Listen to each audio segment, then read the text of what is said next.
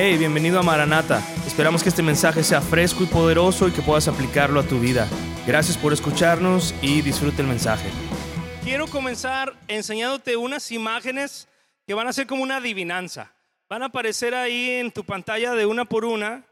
Y lo que tenemos que adivinar, o ustedes, porque yo ya me lo sé, es si puedes adivinar cuál es la famosa promesa que se hace y que está relacionada con esa imagen. Por ejemplo, esta es la primera. ¿Qué cosa promete la gente siempre relacionado con esa foto? Sí, bajar de peso. Prometo ponerme a dieta. A partir de el lunes. Y luego dicen, chino, hoy es domingo. Bueno, no, es que mañana lunes es 4 y como que empezar en 4 de, o lo que sea, ¿no? De junio, pues no. Entonces mejor empezando ya julio para entrar con el mes. Pero el primero de julio resulta que cae en miércoles y lo dices, bueno, ya en enero, ¿no? Y siempre es, prometo ya ponerme a dieta. A ver qué te parece la siguiente. Prometo que. Te prometo que. ¿Ok? Te prometo que no le digo a nadie. ¿ah? Te prometo que no le digo a nadie. ¿Alguna vez le has contado algún secreto a un amigo o amiga? Y te dice, te prometo que no le digo a nadie. Y a la semana ya todo el mundo está enterado. O a lo mejor eres tú de esos que le dice, bueno, ya, eh, de eso no vamos a hablar hoy.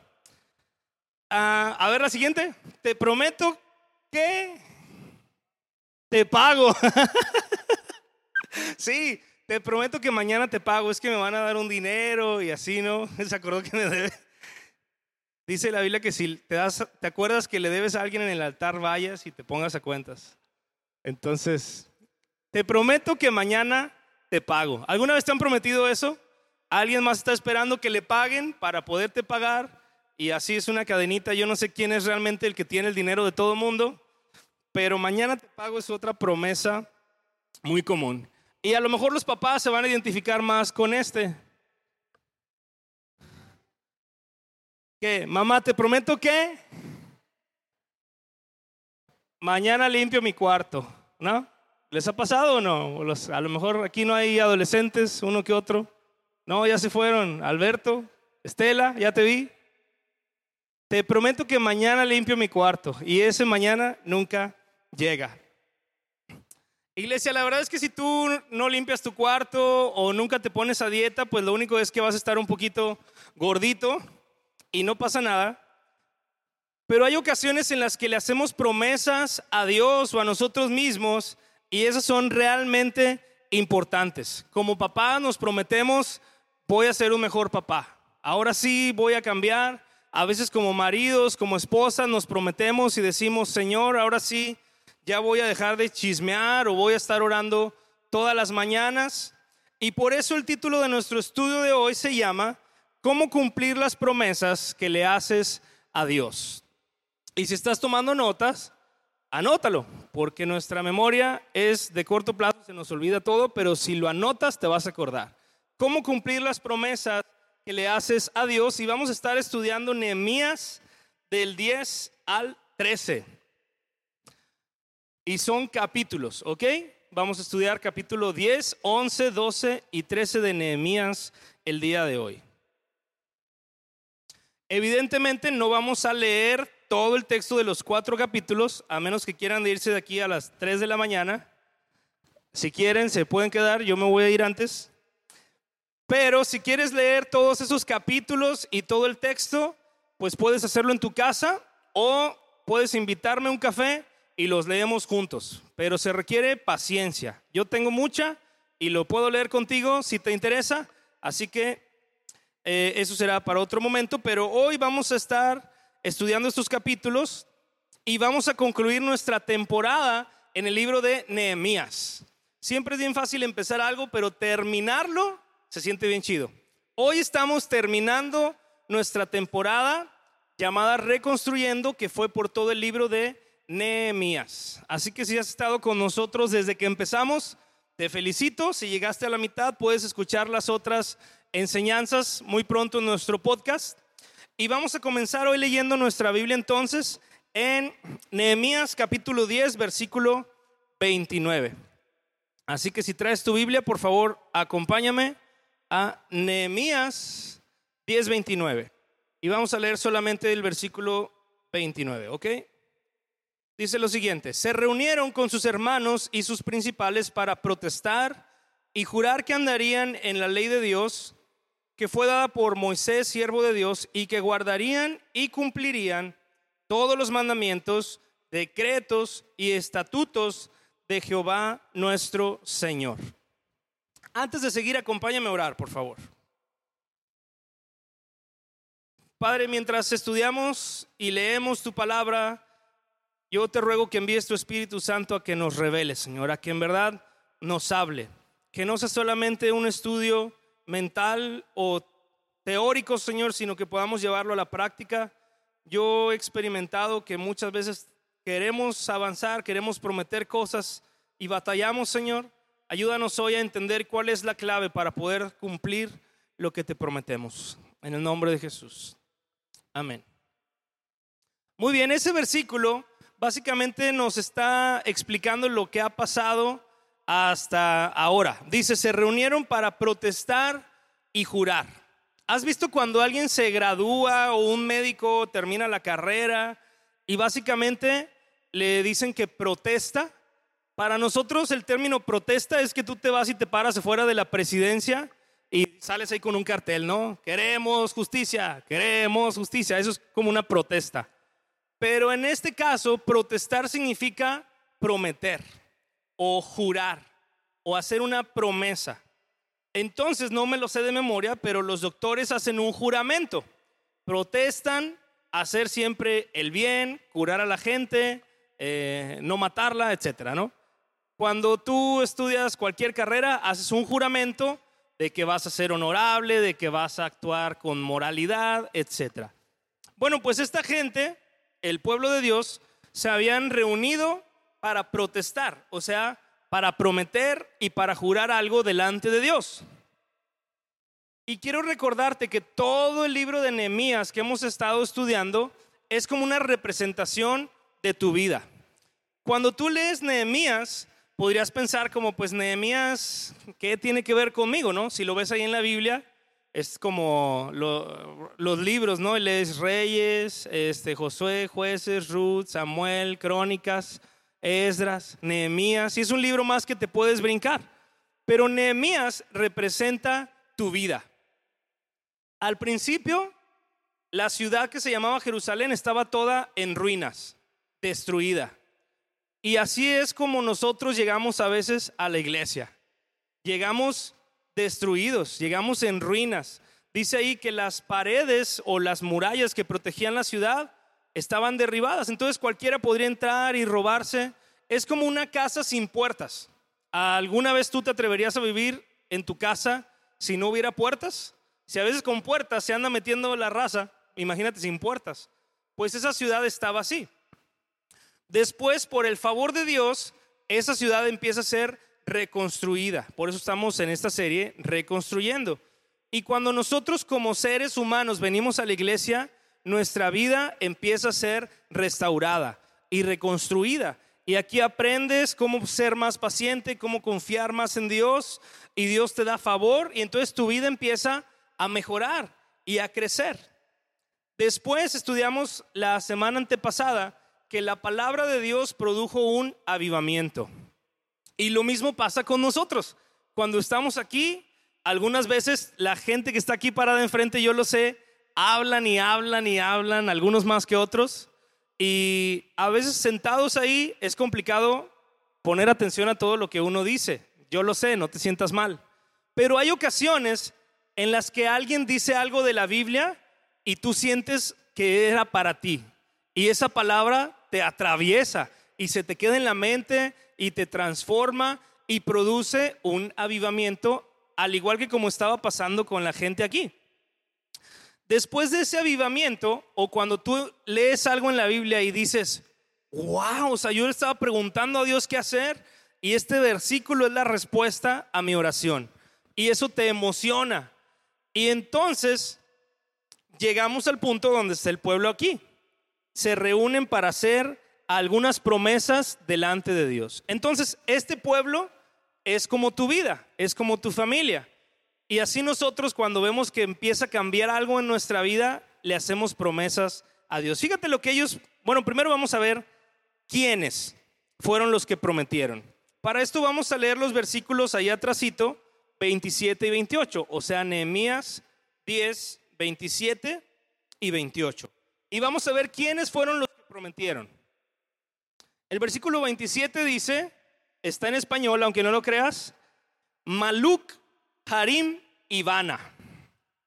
Son tres nombres. Si tú quieres leer para atrás, hay un montón de nombres más que fueron los que prometieron, ¿ok? Por eso no lo estamos estudiando hoy.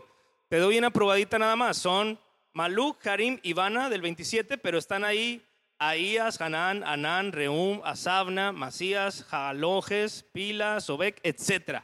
Por eso no estamos leyendo todos esos nombres, pero si estás pensando tener hijos o perro, a lo mejor de ahí puedes sacar algún buen nombre para tu perro y gritarle en la calle, Hasum, o Nevai, no sé.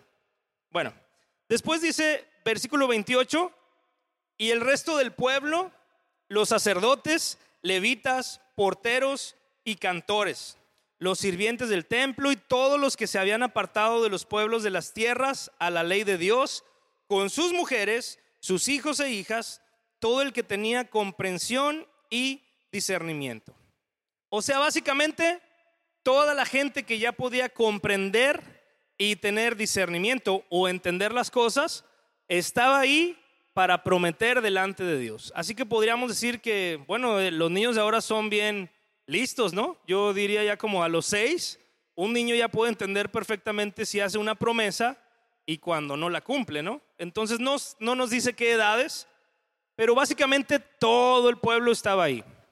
Y lo que prometieron está ahí en el versículo 29, en la segunda parte, que ya lo leímos, que guardarían y cumplirían todos los mandamientos, decretos y estatutos de Jehová nuestro Dios. Así que mientras estudiamos esto, vamos a ver que este pueblo hizo cuatro promesas. La primera es cumplir los mandamientos de Dios. Si quieres tomar nota, anótalo, promesa número uno. Ellos dijeron, vamos a cumplir los mandamientos de Dios. Y de ellos nosotros podemos aprender también. A pesar de que seamos otro pueblo, otra cultura, ellos eran israelitas, tú eres mazatleco, pata salada y todo. Algunos de Tijuana o de Torreón o del DF, chilangos. De donde sea, todos podemos prometer esto delante de Dios, cumplir sus mandamientos. Fíjate lo que dice Juan 14, 15, va a aparecer ahí en tu pantalla. Jesús dijo, si me amas o si me amáis, guardad mis mandamientos. Una de las formas en las que demostramos que amamos a Jesús realmente es que hacemos lo que Él nos dice. Si Jesús te dice que ayudes al que lo necesita, pero tú no lo haces, quiere decir que no amas tanto a Jesús. Ahí dice, no lo digo yo, lo dice Jesús mismo. Así que obedecer los mandamientos de Dios son una forma de demostrar que le amamos. Por eso esta gente había prometido eso. Así que esto tú también puedes ponerlo en práctica. Prometer guardar los mandamientos de Dios. Acompáñame a ver qué más prometieron. ¿Sale? Versículo 30, Nehemías 10:30, vemos la segunda promesa. Y que no daríamos nuestras hijas a los pueblos de la tierra, ni tomaríamos sus hijas para nuestros hijos. Recuerda que en esta cultura todavía se acostumbraba que los chavos no andaban ahí teniendo novias o novios y conociendo gente, ni este, andando con uno y luego con otro. Lo que acostumbraba esta cultura era que los papás escogían con quién podía o no podía casarse alguien. Eso todavía pasa, ¿no? Aunque los chavos anden teniendo novia, la mamá bien que le dice, esa muchacha no te conviene. Y las mamás generalmente tienen razón.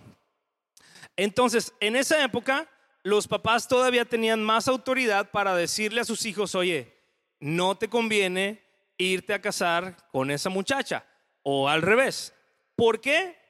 Porque eran pueblos de la tierra, es decir, ellos no creían en Dios, ellos tenían ídolos. Y había ídolos tan malos, tan malos como que había uno que se llamaba Moloch, que tenías que sacrificar a tus hijos a ese Dios, tus hijos recién nacidos, y la forma de sacrificarlos era quemándolos. La Biblia lo vas a encontrar que dice pasarlos por el fuego. Y básicamente tenían este altar de Moloch, abajo encendían ahí pues lumbre y traían y este pues literalmente mataban a sus bebés. Se oye algo terrible y lo es. Pero aún hoy en día hay leyes tratando de permitir que los niños todavía no nacidos puedan ser asesinados. No vamos a hablar hoy de aborto, pero que no te sorprenda tanto que la gente en la antigüedad quemaba a sus hijos, porque eso todavía sucede. No es con fuego, pero igual está muriendo mucha gente, muchos niños, muchos bebés. Ese es el tipo de cosas que hacía esa gente. Entonces, obviamente Dios no quería que sus hijos se juntaran con esa clase de personas. Y bueno, ellos hicieron esa promesa. Promesa número dos, no comenzar relaciones amorosas con los no creyentes. Anótalo, porque para ellos como para nosotros es igual de útil. No comenzar relaciones amorosas con no creyentes. Ahora, hermanos, Quiero hacer énfasis en la palabra comenzar, por eso la puse ahí, porque no quiero que nadie ande diciendo, no, el pastor Manuel dijo que si mi marido no es cristiano, puedo dejarlo y buscarme otro en la iglesia. No, yo no estoy diciendo eso, nada que ver. Si tú ya estás casado o casada, ruega al Señor que cambie a tu marido o a tu esposa porque ya no hay más opciones. Si ya hiciste un compromiso, si ya estás casado, o a lo mejor no estás casado, pero has vivido con esa persona por 20 años, pues ya es como tu esposo. Sale aunque no haya un papel de por medio, tienes que honrar esa relación. Así que nadie venga a decir, bueno, como el pastor dijo que no nos unamos con no creyentes, ya dejé a mi marido. No, eso no es lo que estamos diciendo. Esto es solamente para solteros, para jóvenes o adultos a lo mejor que todavía no se han casado. Así que hermanas, no anden buscando más gente si ya están casados. Y los solteros sí deben ser cuidadosos de con quién eh, establecen una relación amorosa. ¿Por qué? Híjole, podría contar un montón de historias trágicas de muchachas y muchachos, todos, que dicen, no, es que conocí un muchacho, porque es que en la iglesia no hay pastor, en la iglesia no hay nadie que me guste, somos dos en el grupo de jóvenes y el otro pues está muy feo. Entonces, eh, en la escuela conocí a alguien y nosotros le decimos, ¿no? Bueno, pues es que no te conviene tener una relación con alguien que no es cristiano. Y ellas dicen, no, pero es que él es muy bueno. Y yo digo, sí, muy bueno, porque andan quedando, ¿no? Obviamente. Y después dice, no, es que yo quiero compartirle y lo voy a traer a la iglesia. Y yo digo, sí, eso puede ser que pase, pero es muy poco probable. La mayoría de las veces, aquel que está estableciendo una relación amorosa con alguien que no es cristiano, acaba siguiéndole la corriente al no cristiano. No es una regla ni nada, pero la Biblia dice que no nos unamos en yugo desigual con los incrédulos. Y te quiero poner un ejemplo de la Biblia para que no digas que solamente es lo que yo he vivido porque vamos a ver el ejemplo de uno de los hombres más sabios que ha existido en la historia de la humanidad. Yo me atrevería a decir que el segundo más sabio después de nuestro maestro Jesús, que es la onda, y luego ya de ahí, Salomón. Salomón, tú sabes la historia a lo mejor, vino Dios, le pregunta Salomón, pídeme lo que quieras, y Salomón dice, Señor, yo quiero sabiduría. Y Dios le dice, sale bueno, no le dice así, no estoy parafraseando, pero le dice, sí, como tú pediste sabiduría, pues te voy a dar sabiduría, pero aparte te voy a dar riquezas, te voy a dar eh, paz con tus enemigos, etc.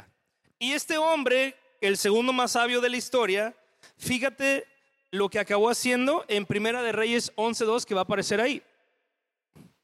Dice que se unió con gentes de las cuales Jehová había dicho a los hijos de Israel, no os llegaréis, os llegaréis a ellas, ni ellas se llegarán a vosotros, porque ciertamente harán inclinar vuestros corazones tras sus dioses. A estas pues se juntó Salomón con amor. Ay, Salomón, yo digo Salomón no puede ser. Salomón, después de toda su historia, acaba juntándose con mujeres que desviaron su corazón.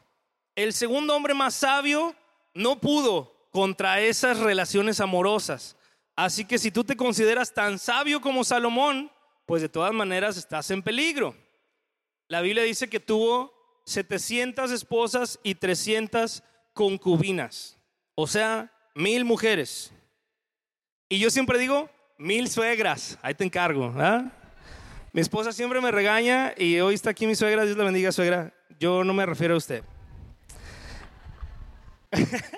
vamos, ya, vamos a continuar leyendo el versículo 31 en nuestro libro base.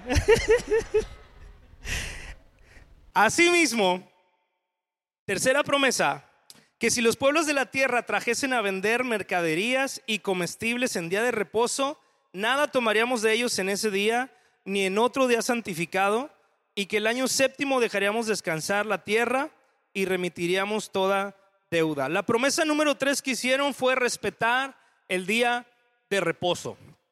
Anótalo. Promesa número tres, respetar el día de reposo. El día de reposo significa el día que estaba apartado para ser dedicado a Dios. No era reposo solamente de que descansaras y te pusieras tus chanclas, ¿no? Y un coco ahí helado y unos camarones para el día de reposo, ¿no? No se refiere a ese tipo de reposo. Este era un día que estaba dedicado al Señor. Nosotros ya no usamos culturalmente un día en el cual dediquemos todo nuestro tiempo al Señor. Que tú digas, todo este día yo voy a estar orando, voy a estar cantando alabanzas, voy a leer la Biblia. Lo que hacemos es que apartamos un pequeño tiempo de cada día para pasar tiempo con el Señor. Ese para nosotros es nuestro día de reposo, es el tiempo que estamos destinando a Dios. Nosotros lo llamamos devocional diario. Quiere decir que yo en la mañana voy a apartar una hora para orar y leer la Biblia. Respetar el día de reposo para nosotros significa que si me sale otro compromiso a esa hora, yo voy a decir, no, es que a esa hora yo oro y leo la Biblia. Eso es respetar el día de reposo. Es que cuando tú tienes el compromiso de venir los domingos a la iglesia a las 10 de la mañana y luego te hablan que va a haber una fiesta para tu tía Conchita, tú dices, sí, nos vemos ahí, después de que vaya a la iglesia porque yo tengo ese tiempo apartado para Dios. Eso significa para nosotros respetar el día de reposo. Y la cuarta promesa que hicieron está en el versículo 32. Nos impusimos, además por ley, el cargo de contribuir cada año con la tercera parte de un ciclo para la obra de la casa de nuestro Dios. La cuarta promesa que hicieron es contribuir para la obra de Dios. Ellos dijeron, prometemos que vamos a dar cosas materiales, dinero, para la obra de Dios. Para nosotros puede significar contribuir de muchas maneras. Puede ser con dinero, puede ser con tiempo, puede ser con esfuerzo, pero principalmente es algo que contribuye para la obra de Dios no se trata de cantidades. No se trata de decir, ah, pues los que tienen mucho dinero van a dar y los que no tienen, pues no. No se trata de eso porque Dios no ve la cantidad, sino el corazón. Así que tú también hoy puedes hacerte el propósito de contribuir para la obra de Dios. Y yo he visto que muchos de ustedes lo hacen de muchas maneras, así que solamente quiero animarles a los que ya lo están haciendo, que lo sigan haciendo y si tú todavía tienes eh, que dar ese paso de fe, pues que te animes, confíes en Dios y contribuyas para lo que Dios está haciendo en este lugar. Así que todo este pueblo se compromete a esas cuatro cosas. Y después de que hacen estas promesas, en el versículo, perdón, en los capítulos 11 y 12, nos aparece una lista muy específica con todos los nombres de la gente que decidió irse a vivir a diferentes ciudades, entre ellas Jerusalén y los lugares fuera de Jerusalén. Por cuestión de tiempo, una vez más no vamos a leer todos esos nombres. No quiere decir que no sean importantes, pero los podemos estudiar de forma más específica y privada si así lo deseas. Así que vamos a pasarnos directamente al capítulo 12, versículo 31.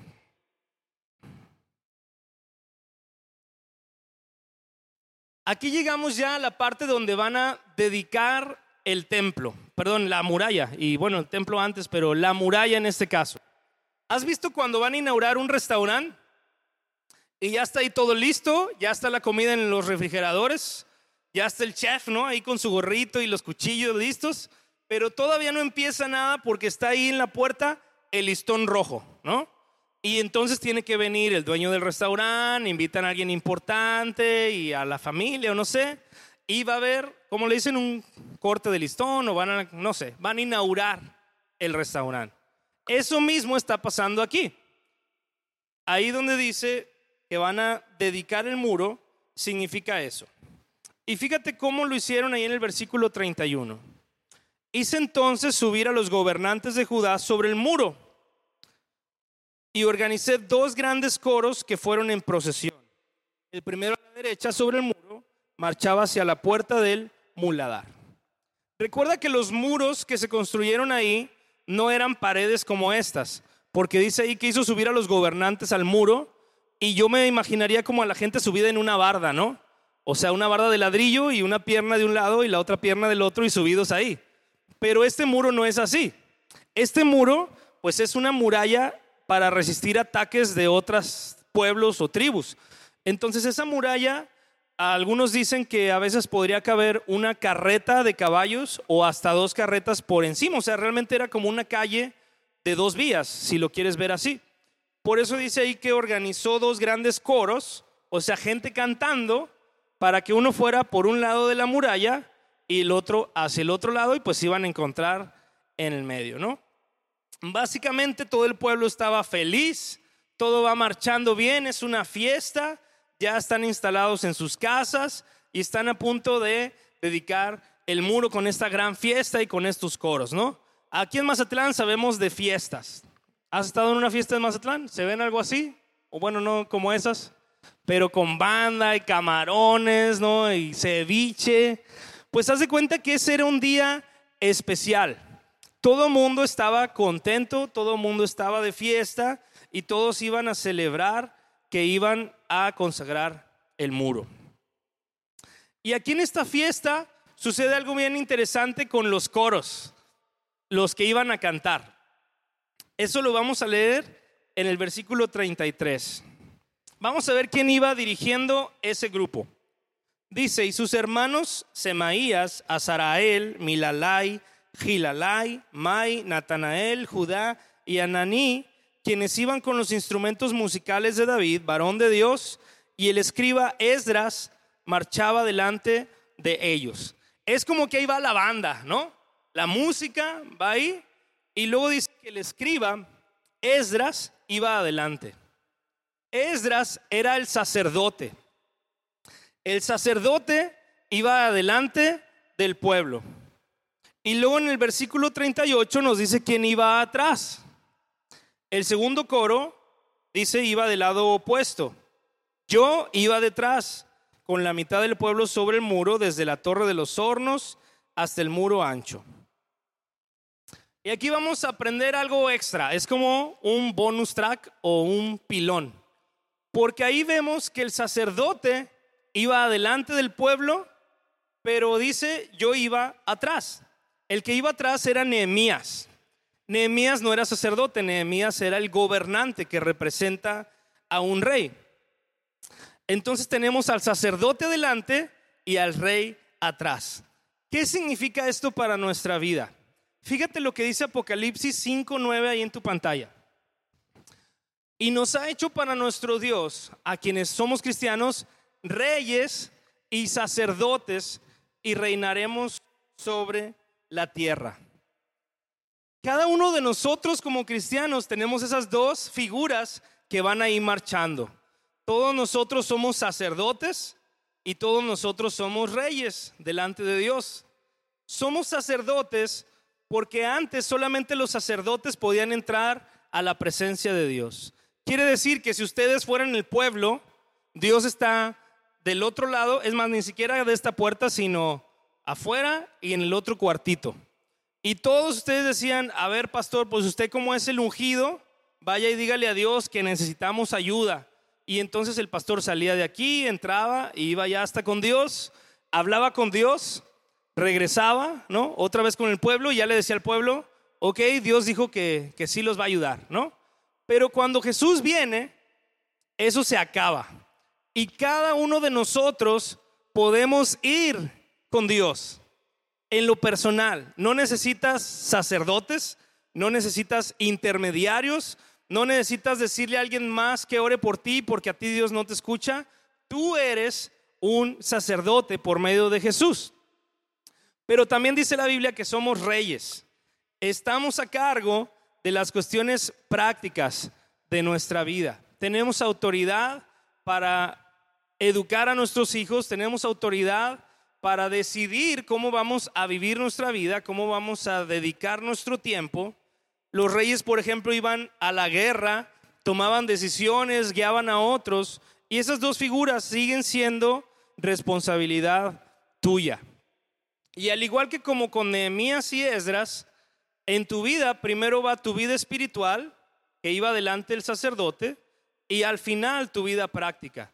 Si tú te dedicas a fortalecer tu espíritu, también las cosas naturales se alinean a eso y tu vida avanza. Así que está ahí la fiesta, todo lo que daba, todo el pueblo con la música, cantando, con los instrumentos. Y el versículo 43 del capítulo 12 nos dice que aquel día se ofrecieron numerosos sacrificios y se regocijaron porque Dios los había recreado con grande contentamiento. También se alegraron las mujeres y los niños, y el alborozo de Jerusalén se oía desde lejos. Así que todo el mundo estaba contento, felices, porque todo iba saliendo bien.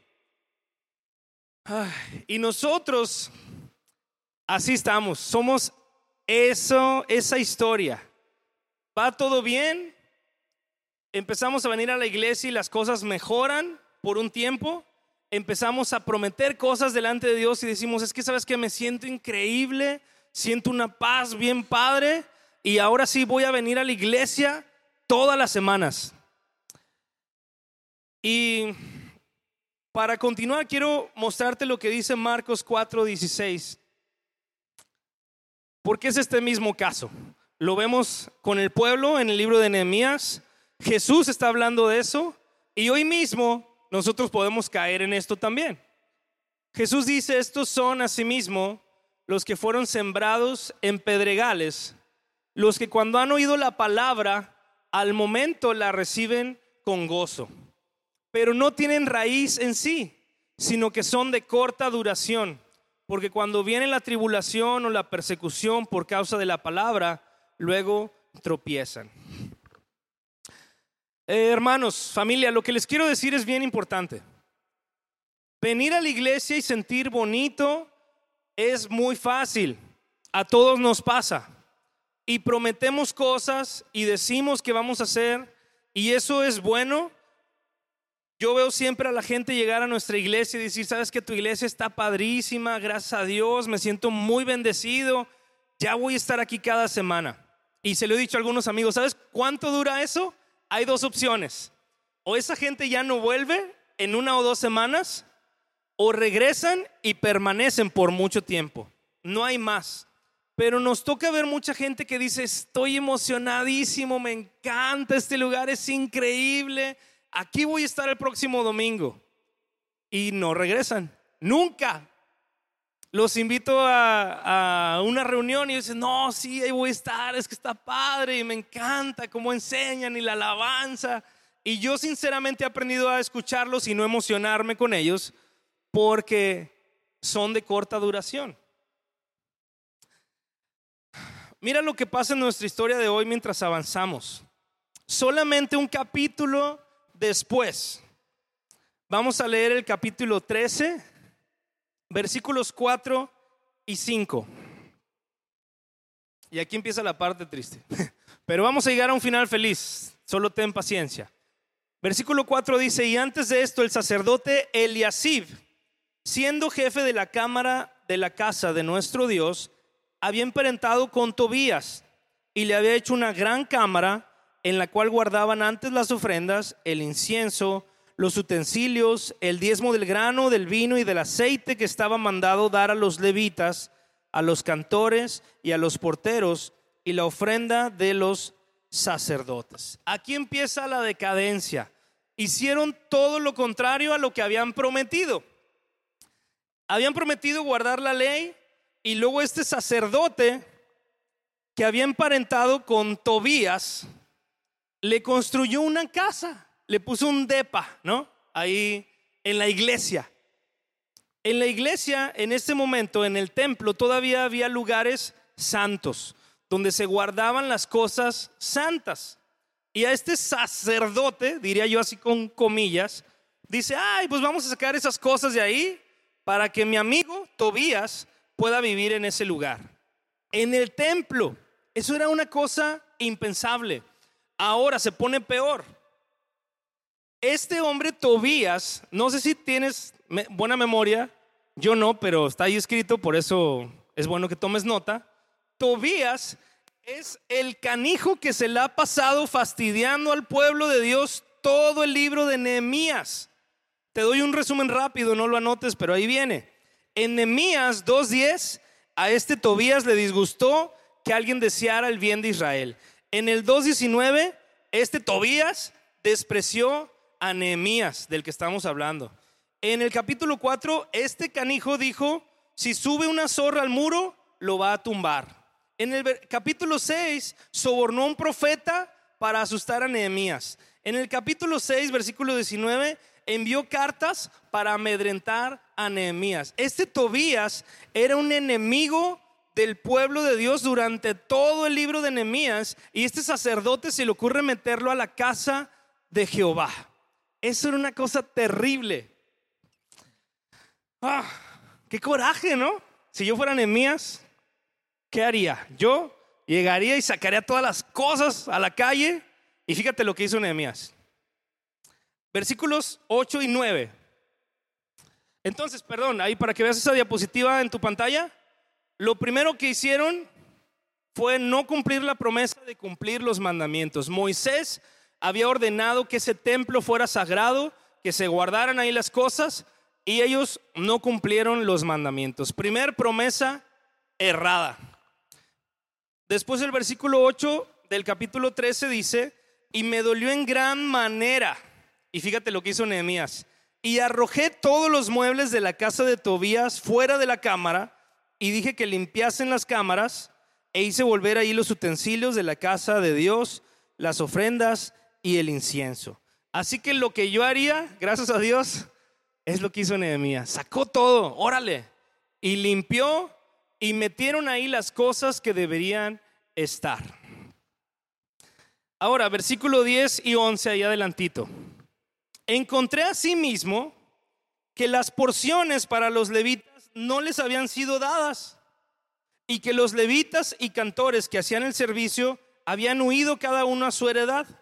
Entonces reprendí a los oficiales y dije, ¿por qué está la casa de Dios abandonada? Y los reuní y los puse en sus puestos.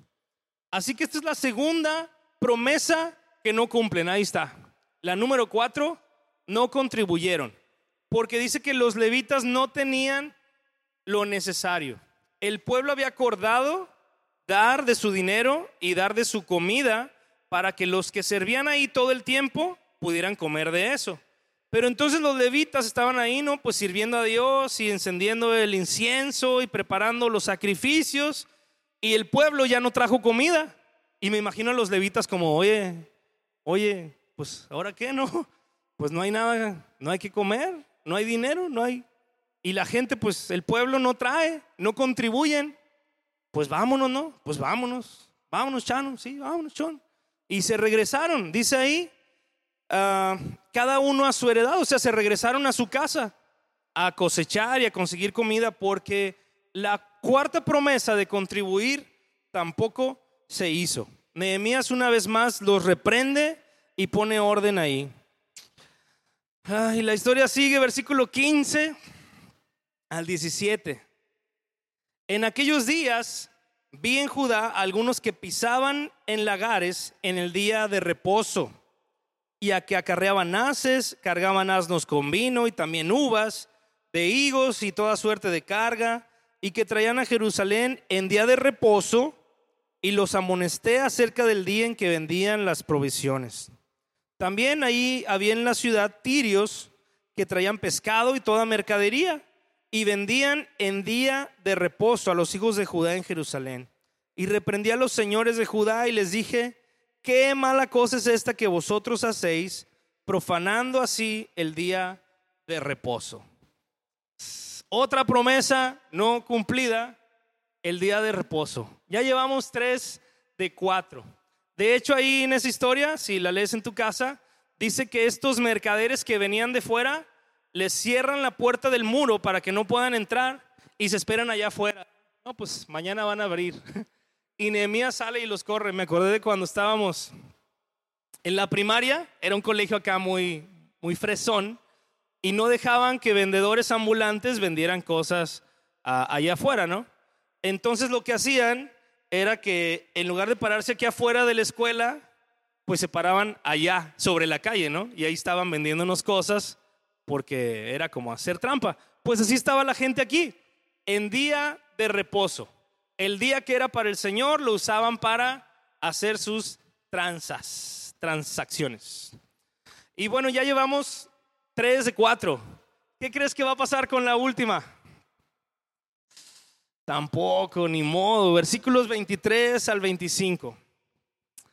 Vi asimismo en aquellos días a judíos que habían tomado mujeres de Asdod, amonitas y moabitas y la mitad de sus hijos hablaban la lengua de Asdod, porque no sabían hablar judaico, sino que hablaban conforme a la lengua de cada pueblo. Y reñí con ellos y los maldije, y herí a algunos de ellos y les arranqué los cabellos, y les hice jurar diciendo, no daréis vuestras hijas a sus hijos, y no tomaréis de sus hijas para vuestros hijos, ni para vosotros mismos. Así que efectivamente, promesa número tres. Ah, cuatro, tres, la dos. Bueno, relaciones amorosas, pues emparentaron, ya tenían hijos y los hijos ya ni siquiera hablaban la lengua judaica. Y luego leímos ahí uno de mis versículos favoritos, me encanta, me encanta y es terrible también, que dice, reñí con ellos. Llegó el punto en el que Nehemías los maldijo y bueno, pues se entiende, ¿no? Prometieron tanto a Dios, todas las promesas pues fallaron. Entonces yo me imagino a Nehemías súper frustrado diciéndoles, busquen al Señor. Y entonces dice, herí a algunos de ellos. O sea, me imagino a que Nehemías pegándole a la gente, ¿no? Dice después, les arranqué los cabellos. Y esa foto es algo de lo que explica qué pasó. O sea, es como los así, los agarró. Una vez tuve un amigo que era de mis amigos más pacientes y una vez dándole consejería a otro hombre, eh, nadie, nadie lo vio, pero él nos platicó luego que lo desesperó tanto que lo agarró así, ¿no? Como de la camisa y lo pegó así contra la pared de que ya, es que ya, agarra la onda. Como esas niñas, ¿no? O sea, ya. Y me imagino a Nehemías así con la gente, o sea, ya, ¿por qué no agarran la onda? ¿Por qué no entienden que lo que están haciendo no está bien. Acaban de emparentar con extranjeros y entonces Nehemías viene y los hice jurar, dice. Los israelitas no cumplieron lo que habían prometido. Nehemías hizo todo lo que estaba de su parte y la gente seguía igual o peor. Y creo que como pastor es fácil entender a Nehemías a veces quisiéramos meternos en la mente o en el corazón de la gente y decir, ya va, ya apreté un botón y ya va a cambiar. Y puede llegar uno a frustrarse de ver que la gente no cambia. A lo mejor a ti te pasa con tus hijos. Los ves, les dices, los aconsejas, oras por ellos y ellos prometen y no cambian y no cambian y no cambian. O a veces eres tú el que a veces prometes delante de Dios y no cambias porque esto que está haciendo aquí Nehemías realmente no está funcionando. Ellos fallaron en cada una de esas promesas. No hubo una que hicieran bien. Y tal vez tú tienes una lista, a lo mejor no como ellos, pero como esta. A lo mejor tú te has prometido a ti mismo, ya no voy a mentir, Señor. Yo sé que estoy regándola, ya no, y volviste a hacerlo. A lo mejor tu promesa fue, Señor, voy a orar todos los días, y fallaste, están todas tachadas. A lo mejor tú batallas con tus hijos y dijiste, ya no les voy a pegar, se me está pasando la mano, yo lo sé, pero otra vez lo hiciste. A lo mejor eres chismoso y te has dado cuenta y ya no lo quieres hacer, pero sigues y sigues cayendo. Yo he estado en esa situación y quiero decirte, ¿qué puedes hacer si le has fallado a Dios? Quisiera darte una serie de pasos y decir uno, dos, tres, ya está arreglado pero no es así como funciona. Necesito mostrarte algo antes de darte la solución. Históricamente hablando, este libro de Nehemías, lo vamos a ver ahí, es uno de los últimos libros que se escribió del Antiguo Testamento, si no es que el último. En tu Biblia, después de Nehemías va a estar Esther, Job, Salmos, Proverbios, Eclesiastés, Cantares, Isaías, un montón de libros más, pero no están en orden cronológico. Los últimos libros que se escribieron, ahí están, fueron Esdras, Nehemías, Esther, Ageo, Zacarías y Malaquías. Son más o menos de la misma época. O sea que después de Nehemías, de lo que estamos acabando hoy en nuestra serie, Dios ya no volvió a decir nada por 400 años. A eso se le conoce como los 400 años de silencio de Dios. 400 años es un montón. Eres tú y tu hijo y el hijo de tu hijo y el hijo y el hijo. Cinco generaciones, más o menos. 400 años en los que no hubo solución para nuestras promesas fallidas. Pero ¿sabes qué fue lo que pasó de esos 400, después de esos 400 años? Sí, en el año cero llegó nuestro Señor Jesús. Después de esos 400 años, que fueron castigados por Dios, que fueron olvidados. ¿Alguna vez alguien te ha hecho la ley del hielo? Es terrible, ¿no? No, es, un día se les van a hacer y verán, se siente bien feo. Por 400 años Dios no le habló a esta gente, pero después vino Jesús. Y lo que tengo que decirte hoy, iglesia, es que todas esas promesas que tú hagas o hayas hecho y has fallado, no tienen solución o sea, ¿qué pasos podemos seguir para poder cumplir delante de Dios? Pues no hay. Tú solo no puedes hacerlo. Tú solo no puedes prometerle a Dios y cumplir. Si no viene Jesús a cambiarlo todo, nunca vas a poder. Tú puedes esforzarte, tú puedes decir, ya no voy a hacer o ya voy a hacer, pero si no viene Jesús a tu vida, nunca va a cambiar. Así que si estás en la iglesia y estás teniendo un buen tiempo de gozo, necesito decirte que para que no falles, para que no te pierdas como esta gente, necesitas tener a Jesús en el centro de tu vida. No hablo solamente de nacer de nuevo. Ese es el primer paso, pero no se trata solo de eso, se trata de tener a Jesús cerca de ti cada día de tu vida, confiar en Él, encomendarle tu vida. Así que si hubiera algún consejo, sobre cómo puedes cumplir las promesas que haces a Dios o qué puedes hacer si ya le has fallado, pues solamente hay uno, no hay una serie de pasos, no hay más. Único consejo para cumplir delante de Dios, aférrate a Jesús. Aférrate a Jesús con todo tu corazón. No importa si tienes unos días o semanas en la iglesia, a lo mejor es la primera vez que vienes, o tienes años como otros aquí. Aférrate a Jesús. Eres la única esperanza para que puedas cumplir las promesas que has hecho delante de Dios. Así que debemos vivir entregados a Jesús en oración y en la lectura de su palabra. ¿Cómo mantienes a Jesús en el centro de tu vida? Pues orando y leyendo. Viniendo aquí a la reunión. Es más fácil que pienses en Jesús y estás aquí a que si estás en una fiesta y están tomando y está la banda, obviamente. Esto ayuda. Estar aquí te ayuda a estar cerca de Jesús. Leer en tu casa, orar, todo eso te va a mantener con Jesús en el centro y entonces podrás vivir una vida cumpliendo y agradando a Dios. No hay otra alternativa. Y para ustedes y para mí, aquí enseñando como pastor y lo que quieras, es lo mismo. No hay más. Aférrate a Jesús. Así que con esto concluimos nuestra hermosa temporada en el libro de Nehemías. Es un libro interesantísimo. Léelo otra vez en tu casa, todo. Escucha el podcast y verás que vas a seguir aprendiendo y conociendo cada vez más de él. Si quieres escuchar más mensajes o conocer más sobre Maranata, visítanos en calvarychapelmaranata.com o en cualquiera de nuestras redes sociales y esperamos que tengas una gran semana.